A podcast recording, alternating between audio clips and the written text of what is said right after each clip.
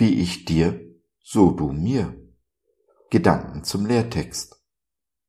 Jesus spricht, Und wie ihr wollt, dass euch die Leute tun sollen, so tut ihnen auch. Lukas 6, Vers 31. Im Deutschen haben wir das Sprichwort, was du nicht willst, dass man dir tu, das füge auch keinem anderen zu. Interessant ist, dass Jesu Aussage unser deutsches Sprichwort, obwohl sie sich zu ähneln scheinen, auf den Kopf stellt. Während unser deutsches Sprichwort im Passiv verharrt, fordert Jesus uns auf, aktiv zu werden. So tut ihnen auch, spricht er. Ich glaube, es ist kein deutsches Phänomen, dass wir lieber passiv bleiben. Ich denke, es trifft die Kirche weltweit. Die meisten von uns haben es sich bequem gemacht auf ihrem Sofa, in ihren kleinen schnuckligen Häusern, abgeschirmt von dem da draußen, beschäftigt höchstens mit dem eigenen Drama. Glaube und damit auch die Liebe sind aber per Definition niemals passiv. Zeige mir deinen Glauben ohne die Werke, fordert uns Jakobus in seinem Brief heraus. Entgegen landläufiger Meinung kann man Liebe und damit auch den Glauben eben doch beweisen. Sie werden an ihren Taten erkannt. Gott hat von Beginn der Welt seine Liebe zu uns, seinen Menschen, durch Taten bewiesen.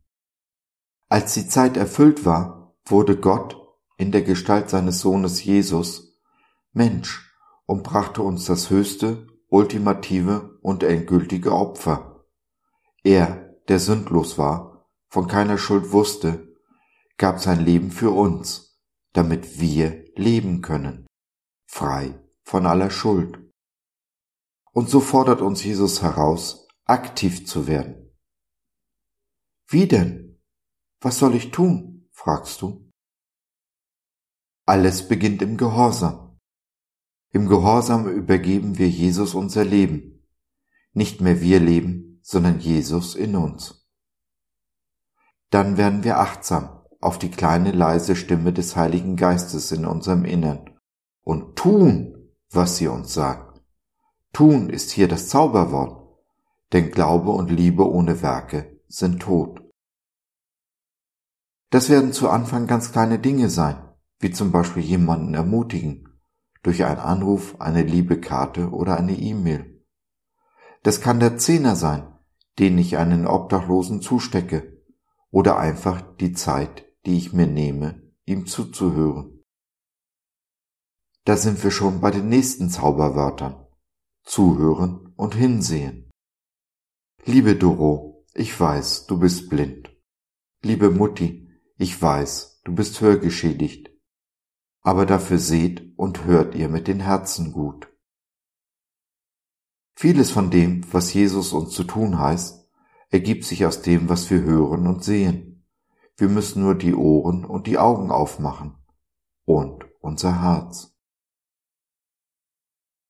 Mein Freund Jesus, ich vertraue dir. Ich vertraue dir mein Leben an, meine Zeit, meine Ressourcen. Verfüge über sie, wie es dir gefällt.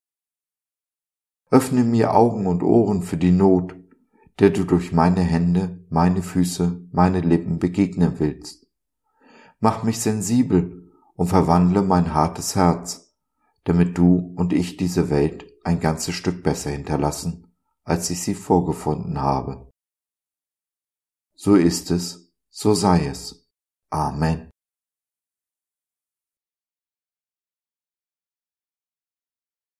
So, das war's für heute.